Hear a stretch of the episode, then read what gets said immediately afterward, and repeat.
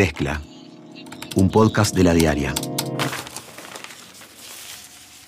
Es una presentación de Antel. Bienvenidos. En la mezcla de hoy hablamos sobre el futuro político de Carolina Cose, luego de que se definiera la fórmula presidencial. Hoy leía en la diaria, estamos este, conversando con la diaria, yo aprendí muchísimo en la diaria, en la diaria.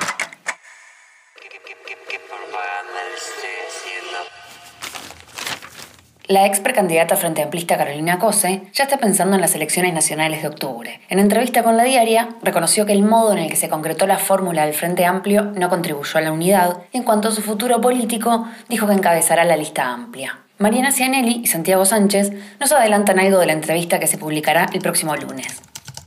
Desde la redacción. A priori, ¿a qué apuntaban con la entrevista?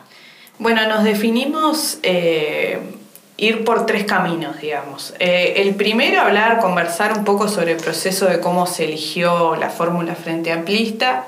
Ella ya estuvo en, varios lados hablando de eso, no, ir un poco más allá. Este, de qué significó, pero no entrar tanto en el detalle. Que es algo de lo que se ha hablado mucho. Sí.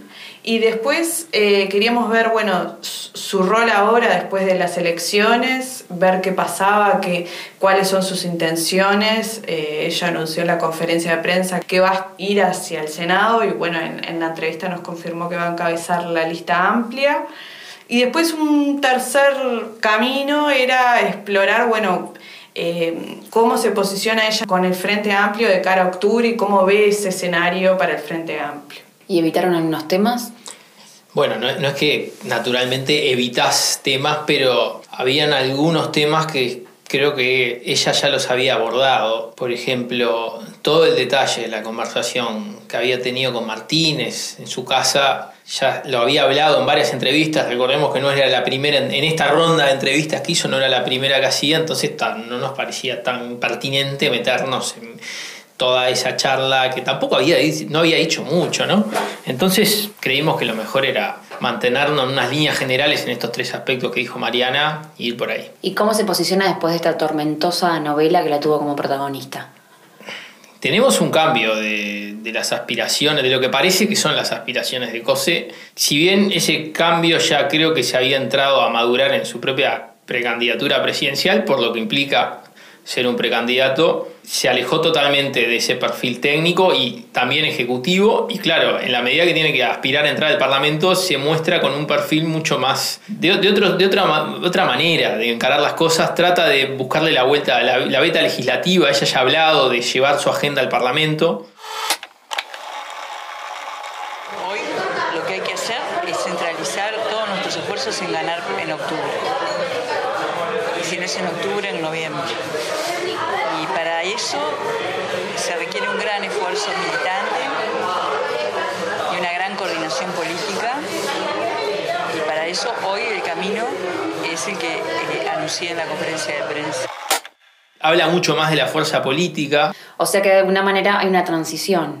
Yo creo que sí. Em, ella tenía dos caminos, digamos. Podía capitalizar su derrota e ir para adelante y decir, bueno, está, a partir de acá voy a ser la líder de un sector político o podía retraerse un poco y eventualmente colaborar en un eventual cuarto gobierno. El Frente eligió el primer camino, está claro, está tratando de liderar un nuevo movimiento con esa lista amplia y hacer alianzas con otros sectores. Está tratando de ser la líder de un nuevo sector del Frente. También hace mucho énfasis en esto de, de volver al contacto con las bases, de habla de la militancia, de volver con los militantes, de estar mucho más cerca de ellos.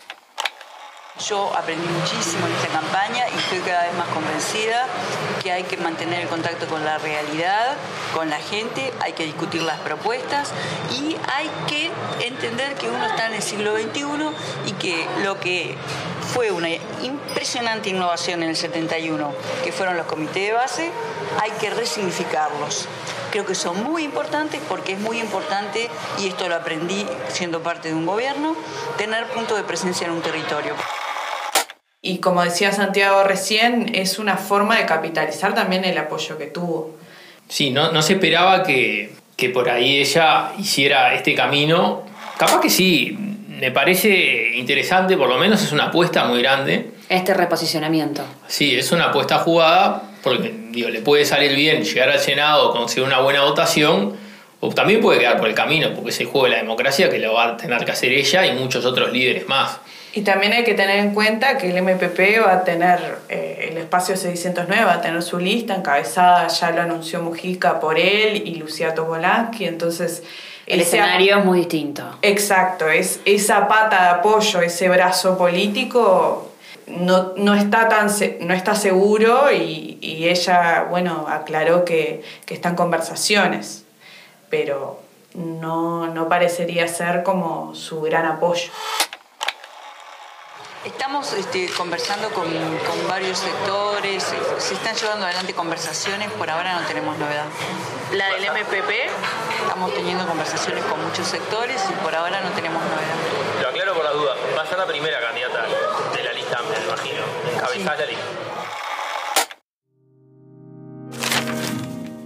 Tanto dirigentes del Frente Amplio como el ex ministro de la Corte Electoral y ex precandidato a Colorado, Edgardo Martínez y Mariov, pusieron en duda la habilitación de Robert Silva como candidato, ya que podría ser inconstitucional. Felipe Esquipani, que es abogado y dirigente del sector Ciudadanos, confirmó a la diaria que presentarán ante la Corte Electoral un escrito con informes y opiniones de, según sus palabras, destacados profesores de Derecho Constitucional que dejan claro que Silva está habilitado para completar la fórmula. El abogado informó que el argumento principal que manejan es que Silva no es candidato a legislador, sino vicepresidente. Esquipani también dijo que espera que la Corte Electoral se pronuncie sobre el tema en un plazo prudencial, porque el Partido Colorado debe convocar a la Convención Nacional para elegir oficialmente al candidato a vicepresidente.